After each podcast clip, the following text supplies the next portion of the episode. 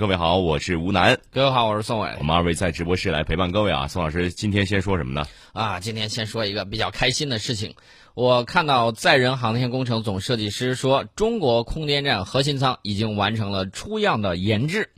那么，北京时间七月十九号二十一时零六分啊，天宫二号空间实验室呢受控离轨，并且载入大气层，少量残骸呢落入到南太平洋预定的安全海域，这是标志着我们中国载人航天工程空间实验室阶段啊，这个已经全都任务圆满完成了。嗯，那么接下来有点小失落，为什么？就是我们这个空间站。中间还要再过几年，我们才能够把它完全做成。现在前期只是试验的一个阶段。对，我们想知道这个在这个段时间里面，我们进度如何啊？要填补心中那种空落落的这种感觉。那么与天宫一号自由无控制落入相比呢？天宫二号这次返回的最大特点就是两次受控制再入大气层，这个这个是很开心的一件事情。为什么这么讲呢？我我记得当时有一种装备在太空上，号称叫什么智障，嗯，呃，不是智障啊，的障啊，权杖的意思啊。那个东西呢，据说可以在上头往下扔东西啊，而且可以是，你想一下，想扔到哪扔到哪这么大家伙，嗯，两次受到控制再入大气层，嗯，我给你玩两次精彩的水漂让你看一看，变鬼啊。变轨啊！大家都一定要听得懂变轨是什么意思。两次受控啊，而且呢，这个再入大气层。嗯，大家联想一些，有一些这个号称叫快递的东西啊，明白了吧？所以说这次落幕，细思极恐啊！这次落幕非常的完美。那么这次采取的两次控制间隔是一天，保证落到预定区域。第一步降低它的近地点，降低到两百公里。嗯，我说的是技术啊，嗯，讲的是技术，就是我们只讲技术。嗯，这是第一步，间隔一天进行第二次控制，控制之后它就再入大气层，再入大气层之后信号消失啊，降落到预定区域。呃，在这儿呢，我提醒一下大家，之前一直听我们节目的朋友们，大家知道再入大气层之后为什么信号消失，进入黑障区？嗯，进入黑障区，大家还记得不记得我们国家曾经研制出来一种黑科技？为什么我叫它黑科技？它可以保障在黑障的时候继续通信。嗯，这是一个非常给力的黑科技，厉害啊，非常厉害。至于什么原理，说句实在话，我也不知道。嗯，我真不知道这个原理是什么。然后就是实现了，就是实现了在这个黑障区我们继续通讯。那黑障其实这个法门已经被破掉了。嗯，那么降落到了预定区域，这个很完美。天宫二号呢，也是我国第一个真正意义上的空间实验室。二零一一六年九月十五号成功发射。那么它入轨以来呢，先后跟神舟十一号载人飞船和天舟一号货运飞船四次交会对接。这是什么概念呢？嗯，跟神舟十一号载人飞船进行对接，哎，我这儿可以上人，可以进行这个实验。然后跟货运飞船进行对接，就表示它以后这个货运飞船上去的时候，跟这个补给货物、燃料什么之类的，嗯，OK，我全都可以做到。啊，没有问题。所以说呢，这个天宫二号当时成功支持了金海鹏、陈冬两位航天员在轨工作、生活等任务，为中国空间站的研制建设和运营管理呢积累了非常重要的经验。天宫二号这次服役的时间很长啊，对，在接近三年的飞行期间里面，创造了很多中国航天的第一啊，比如说我们的这个航天员成功驻留了三十天，嗯。而且创造了驻留时间最长的记录。我们实施了在轨的推进剂补加啊，这也是中国航天的第一次。嗯，呃，就跟我们第一个加油机一样，对啊，一点一点慢慢来。呃，听说这个加油机发展很快啊，嗯，我们就简单说这么一句。那么天宫二号呢，搭载了十四项大概是六百公斤重的应用载荷。啊，除了它在上面需要进行一系列的这个实验之外啊，包括基础物理的前沿的，包括航天医学，这个很关键啊。我一直跟大家讲，航天医学非常的关键。另外呢，还有空间的一些新技术，还有在轨维修实验啊，在轨维修你得预防着将来万一它出了什么问题，地面救援不及时啊，你怎么自己在轨进行维修啊？这有六十多项空间科学实验以及技术实验。呃，那么尤其是什么呢？它这里头有几个点，我一直都在讲这个，在空间呢有一个东西很重要，时间。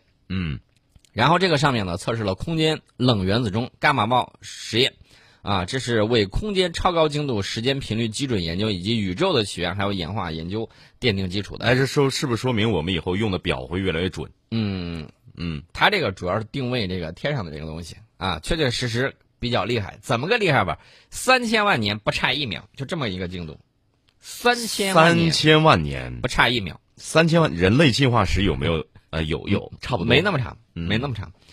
呃，我们的这个国际上首台空间原子钟把空间的时间的计量标准提高了一到两个数量级啊，就刚才我们提到了三千万年不差一秒。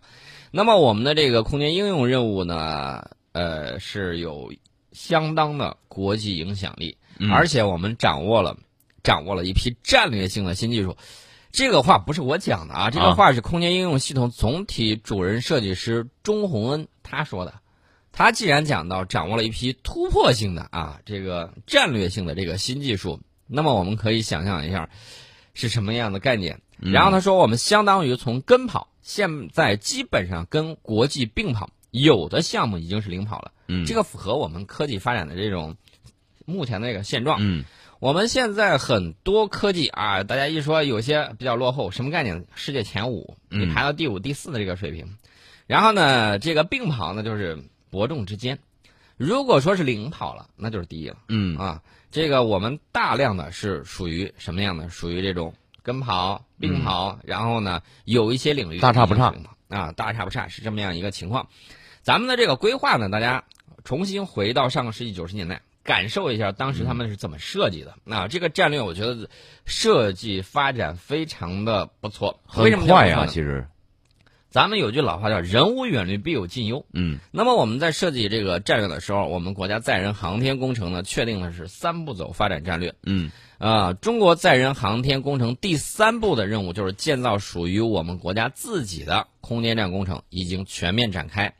那么，天宫二号空间实验室成功发射与返回呢？标志着我们中国载人航天三步走的战略第二步已经完美收官。那么，计划到二零二二年前后，我们将完成空间站在轨组装并投入运营。啊，大家再等一等，三年的时间。嗯啊，其实这个弹指一挥间呢，真的是很快。呃，大家可以看啊，我们的这个天宫啊，还是很棒棒的。这个天宫二号啊，背后看点有很多。呃，比如说我们。给大家简单讲一些，天宫二号本来服役时间不需要这么长，但是你看它服役了，就属于超期服役。那么随着超期服役时间不断增加，在轨的可靠性会下降。一旦出现在轨异常，处于近地轨道失控状态的这个天宫二号呢，就会因为稀薄大气的这个阻力，然后逐渐下落。坠入大气层之后呢，一些高熔点材料有可能不会完全烧蚀，少量残骸呢会落到地面，会危及地面人员安全。那么我们就在状态上佳的时候选择主动离轨，啊，然后呢，这次受控离轨，呃，为了确保落得准，五院天宫二号飞控团队呢，综合考虑了各方面的因素，呃，然后呢，我们进行了这种仿真啊，仿真模拟，然后再制定了一些方案，啊，在飞控过程之中，为什么我要是重点要讲这个飞控呢？就是因为。这个里面呢有很多啊，这个怎么说呢？嗯，黑科技、高科技在里头，团队时时刻刻要监控，并且快速的调整航天器的离轨速度、角度，确保航天器以最佳的这种姿态进入大气层。啊，我一直都跟你讲，有些东西它是可以通用的啊，这个技术很关键。那么，因为这个航天器在陨落的时候可能会发生解体，解体的时候啊，就会出现很多。数量很多、姿态不可控的这种碎片啊，碎片的时候呢，你就布朗运动 就不好掌握了啊。然后呢，这个如果出现天女散花这种方式，那落区影响的这个区就大了。你看它下来，它影响可能上千公里。对啊，这个片儿就比较散。它要砸到地面上，那就大事了啊。对，所以我们这次呢制定了很多的这个应急预案，然后我们。分两步走啊，第一步先把天宫二号轨道降低到近地点二百公里的椭圆轨道，第二步再把它的轨道降低到近地点七十公里的椭圆轨道进入大气层，呃，而且这一次我们没有沿袭以往成熟的技术，就是为了更加充分。全面去搜集航天器主动离轨的各类数据。你看，天宫二号，临到退休了，临到退休了还发挥余热。对啊，最后又做了一次测试，还得再试验一下啊。对，你这不能老依赖以前的技术，还得创新呢。嗯，这个在地球周围呢，大于十厘米的空间碎片已经超过两万个啊。一般而言，十厘米以上的这种空间碎片或者叫太空垃圾，无论它撞到哪个航天器上，后果都很难预料啊，太空中遍布这种太空垃圾，就会让这个航天器啊，你正上去的时候，不好意思，换个路吧，消耗你的燃料啊，不然的话你就撞上去了。所以说呢，这个要确保自身安全啊，所以说主动销毁已经成为国际上一个共同的追求和发展的难点。那么最近大家可以看那个国产电影叫《银河补习班》，那个上面主人公乘坐的这个航天器，就是由于太空垃圾的影响，难以返回地球。这个太空垃圾治理呢比较困难，因为离地球四百多公里的近地轨道，太空垃圾需要长达十年的时间才能够自然的衰落到大气层内烧毁。嗯啊，它就在天上飘啊飘啊飘，呃，什么时候下来，这这正儿八经属于布朗运动，什么时候掉到哪儿你也不清楚。嗯，那么更别说在中轨道和高轨道漂浮着数以千计的航天器，嗯啊，可能永远都是一个路障。如果不去主动销毁，会在这个轨道上给你撒上一大堆的，啊，啊等于说主动给你挖坑啊，主动给你挖坑，啊，等于说在轨道上扔了好多这个路障啊，所以说呢，这个是个大的威胁。那么天宫二号受轨受控离轨的这种方式呢，呃，可以成为航天器领域广泛推广的主动离轨技术。嗯啊，可以给大家广泛推荐一下。呃，至于以后还会有什么样的这种发展，我觉得应该说，随着我们技术很值得不断的期待呀对对对，非常期待。呃，大家再看一下那个伽利略导航，嗯伽利略导航啊，服务器整个休克了一周那啊，一周的时间，到十十八号的时候，应该是系统恢复正常了。那不是欧洲开始抓瞎了，有点呃，这个专家认为无需过度解读啊，嗯无需过度解读。整体而言，欧洲专家认为这个仍然处于初始阶段的这个伽利略系统出现故障在情理之中，不用大惊小怪，也嗯无需过度解读。呃，然后人家自己说了啊，一个全新的复杂系统在部署初期往往会出现一些问题，尽管这次故障会让伽利略项目的参与方失望。呃，这个欧洲专家有一个叫阿雷蒂的，他就说我不认为这会影响世界对这个项目的信心。你看人家这个东西，不管你这个东西好不好，反正人家就出事了，哎，对，也不是说追责谁，嗯啊，也不是说问责谁，而是先出来说，哎呀，没多大事儿，小事一桩，嗯经常会出现。那具体他们怎么认为的，我们也不清楚。啊，那我就希望有些人对我们的这种科技发展有有的时候他一定会面临挫折与失败对啊，，多一些宽容之心，多一些包能不能客观的说两句话？你看人家都休克一周了，人家还说没啥事儿，不啊要大惊小怪。啊，所以说呢，这个我们要有一个正确看待科技发展的心态嗯啊。呃，有成功就会有失败，啊，关键问题是什么呢？关键问题就在于解决问题，以后在失败的基础上更加成功。失败是成功之母。嗯，而不是有些网络喷子一上来之后就把你这个啊，你这个东西不行，他就否定你这个人，啊，否定你的制度，否定你啊，对，的国家。有些喷子跟杠精啊，真的，这种属于 我说这些逻辑怎么产生这？种属于逆向种族主义嗯。日常生活中的可能不太如意，然后呢，他就是要喷。嗯，这种情况我们也会碰到碰到过很多，呃，就是古人发明那个词儿“杠头”“杠精”嗯这一类的。对，就是啊我们一直在网络上也这么说哈。我们不管他们啊，啊我们还是关注科技的这种发展。呃，检测设备最近出了一个新利器，当然了，这个检测设备不是在地面上去检测东西的，而是引力波探测器。大家都知道，这个引力波是时空中的这种涟漪对，啊，这个大家非常想知道和这个黑洞合并的时候，一呃那个发射出来这个引力波，嗯到底是什么样的情况？能从引力波能够了解什么？呃，二零一五年九月十四号探测到这个引力波现象。大家如果在听我们节目的时候，应该有印象，当时我们提前了一到两天，已经给大家通报过，说引力波这块儿可能有大消息发出。嗯然后呢，在两天之后啊，正式公布了这个消息。那么这个发现呢，也属于创造历史，因为大部分引力波来自于黑洞合并形成，少数呢是由中子星合并形成。为了侦测到这种微弱的引力波信号，毕竟离你离得远对啊而且这个不好侦测。啊，这个科学家呢不得不建造超巨型的 L 型的这种结构，两臂必须拉长到将近四公里，嗯，这个探测器臂长要拉伸到四公里。对，这个是比较远的，呃，但是有一些引力波，因为时间更小啊，比如说原初黑洞，这些理论上，这这就是理论上这些黑洞是源于早期宇宙大爆炸爆炸时的这个物质的超高密度嗯。啊，超呃这个还有超高质量。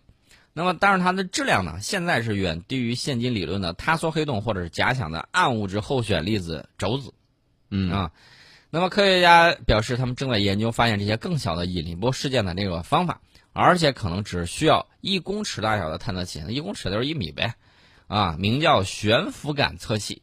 这种探测器呢，只需要一个稍微大一点的桌子就能够放得下，啊，这是将为引力波世界，就是探索引力波世界打开一扇全新的大门。探得越来越准，但是机器越来越小。对，这个首个 LSD 原型机的形状呢，将和 LIGO 的这个探测器比较类似，同样是 L 型，但是比 LIGO 缩小了一千倍，嗯两臂只会有几英尺。